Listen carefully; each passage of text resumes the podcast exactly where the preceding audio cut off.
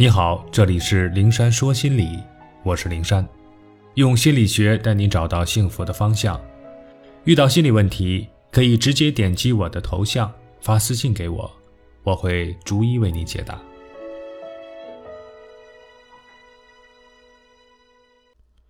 为合群而讨好别人，等于浪费生命。人生苦短。每个人来到这世上走一遭，若不能好好做自己，岂不是太亏了？从这个角度来讲，讨好者为了合群而讨好别人，如上一小节中我们谈到的，处处迎合别人，做自己不喜欢做的事，说自己不喜欢说的话，可以说是为别人而活，放弃了自我，迷失了自我，这无异于浪费生命。更何况，若不加甄别和判断地选择了低质量、低层次的圈子，这个时候，我们越是努力地讨好圈中人，以求融入这个圈子，越是对自我的毁灭，对生命的浪费。李浩靠着勤奋学习，从一个小镇考入一所普通的大学。他立志要苦学四年，继而能够选择一所自己满意的学校读硕士研究生。可是寝室里的八个小团体热衷于下了课打牌，周末一起去看电影。他们在狂欢的时候，不忘讽刺挖苦李浩：“个书呆子，死读书有什么用啊？你就装吧，假正经可没有朋友啊。”李浩受不了被排斥于集体之外，想着法子讨好他们，在他们玩牌的时候给他们打饭倒水，甚至自己掏钱跑出去给他们买瓜子儿。用室友的话说，就是个伺候角儿的。室友过意不去了，看电影会带他一起，聚会喝酒也叫着他。李浩本不想去的，他只是想和他们搞好关系，并不想浪费时间去喝酒看电影。可是又怕拒绝了遭室友挖苦和孤立，为了不驳他们的面子，李浩只好选择顺从。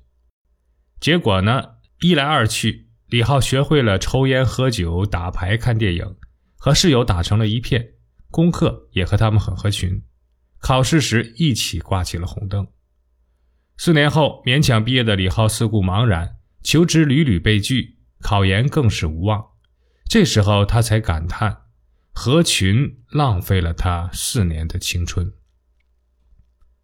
周颖毕业进电视台工作不到半年，因为视野开阔，头脑机敏。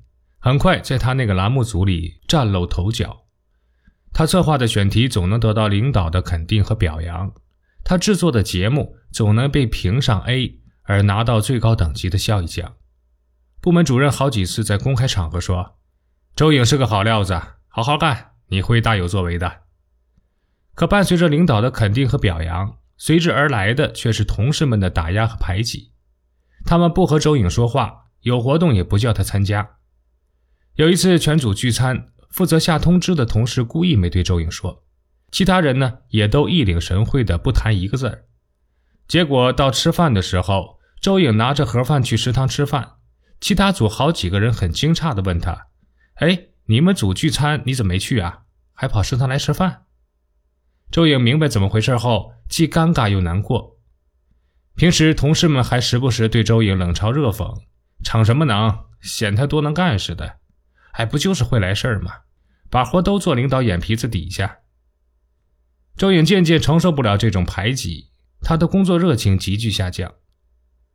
为了讨好同事，他不再积极提选题，不再抢着要任务，让自己泯然于众人，和大家一样不显山不漏水，看起来很合群的样子。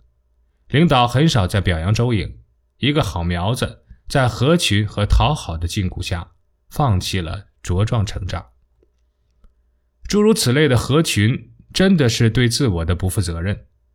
放弃梦想，放弃努力，自甘堕落的去迎合、讨好那些低层次、低质量的圈子里的人，换来了接纳，却丢掉了自己最为宝贵的东西——时间、青春、梦想、追求。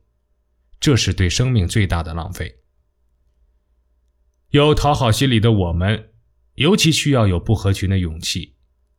当意识到我们需要放弃自己宝贵的东西，需要浪费生命去融入那个圈子，去获得周围人的认可和肯定的时候，就要警惕这个圈子，这个圈子里的人不可靠近，要尽快远离，否则真就把自己拖入了泥沼，把自己的生活糟蹋的一塌糊涂。即便远离不了，也要勇敢地坚持做自己，不被同流合污，不放弃原则，委曲求全地去合群。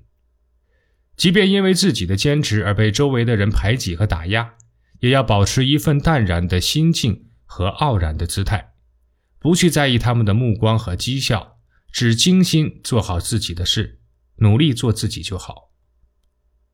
有一段时间，我特别关注一个人，他是我公司对面的一家电脑商城的售货员，叫孙明。因为我常去采购耗材，所以跟他熟识。他之所以引起我的注意，是因为他跟周围的同事很是格格不入。没有顾客的时候，别人都忙着上网玩游戏、逛网店、看电影，或者捧着手机聊微信、刷朋友圈，而孙明呢，只是安静地坐在电脑旁浏览各类文学网站。而休息的时候，他也是躲在一个角落里，抱着个笔记本电脑，敲敲打打，好像在写什么东西。有时候还找不到他人。据说是去什么培训机构学习去了。我和其他店员聊起他的时候，大家脸上都是讥讽的表情，用不屑的语气说：“哎，他整天神经兮兮的，不知道在想些什么。我们都不和他说话。哎，他很另类，跟我们合不来，我们也懒得理他。”就这样，孙明每天形单影只，也不理会周围同事的冷落和讥讽，看起来只活在自己的世界里。有时候我会好奇的想。